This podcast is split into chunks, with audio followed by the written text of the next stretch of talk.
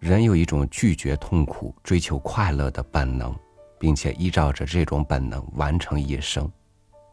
这样看来，什么能使你获得快乐，什么就是你的人生。但现实却不是这样。那么，人又是怎么坠入痛苦的呢？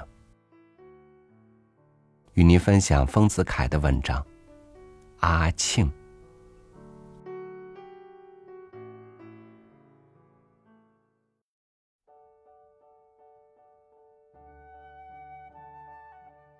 我的故乡石门湾虽然是一个人口不满一万的小镇，但是附近村落甚多。每日上午，农民出街做买卖，非常热闹。两条大街上尖磨踵接，推一步走一步，真是一个商贾浮凑的市场。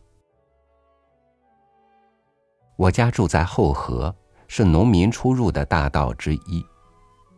多数农民都是乘航船来的，只有卖柴的人不便乘船，挑着一担柴步行入市。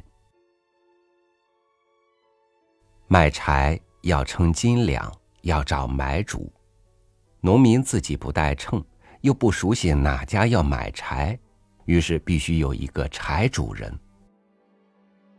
他肩上扛着一只大秤，给每担柴称好分量。然后介绍他去卖给哪家人。柴主人熟悉情况，知道哪家要硬柴，哪家要软柴，分配各得其所。卖得的钱，农民九五扣到手，其余百分之五是柴主人的佣钱。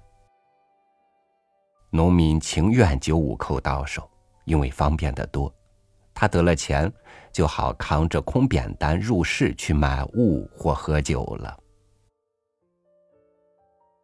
我家一带的柴主人名叫阿庆，此人姓什么一向不传，人都叫他阿庆。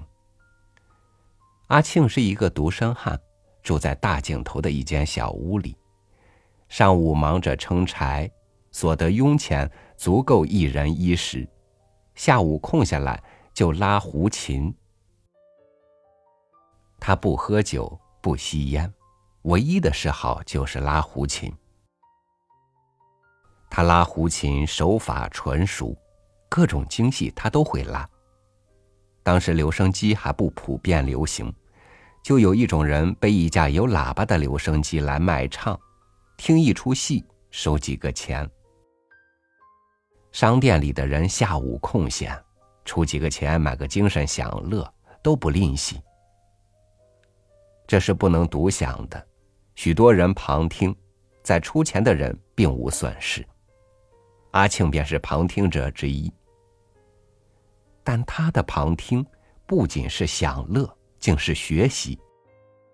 他听了几遍之后，就会在胡琴上拉出来，足见他在音乐方面天赋独厚。夏天晚上。许多人坐在河沿上乘凉，皓月当空，万籁无声。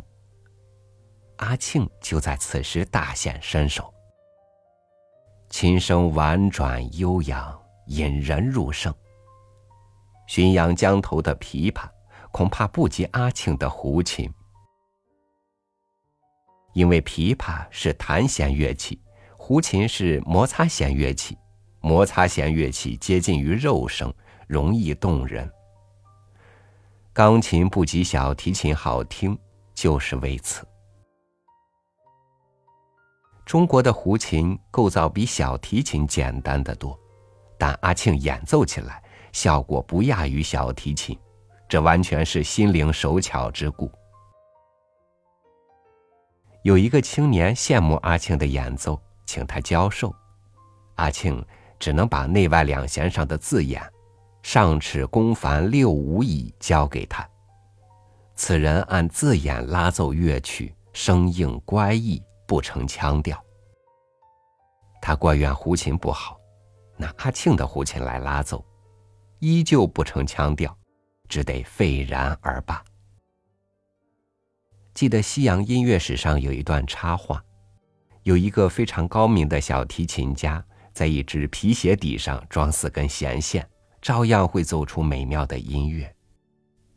阿庆的胡琴并非特制，他的心手是特制的。笔者曰：“阿庆孑然一身，无家庭之乐。他的生活乐趣完全寄托在胡琴上。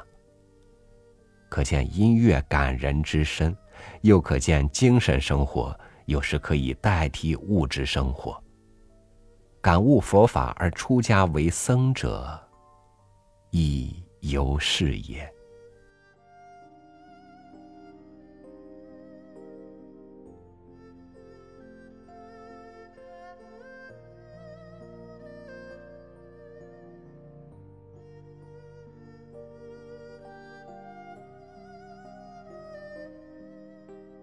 我们要工作，要养家，要应对各种社会关系。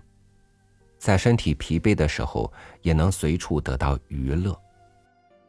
身体的疲惫固然可以依靠休息恢复，但是精神的疲惫仅仅靠随处可见的娱乐来疗愈，显然是不够的。我们得有自己内心真正需要的精神上的抚慰，比如听音乐，比如读书，比如运动，比如独处。你靠什么来抚慰精神呢？感谢您收听我的分享，我是朝雨，祝您晚安，明天见。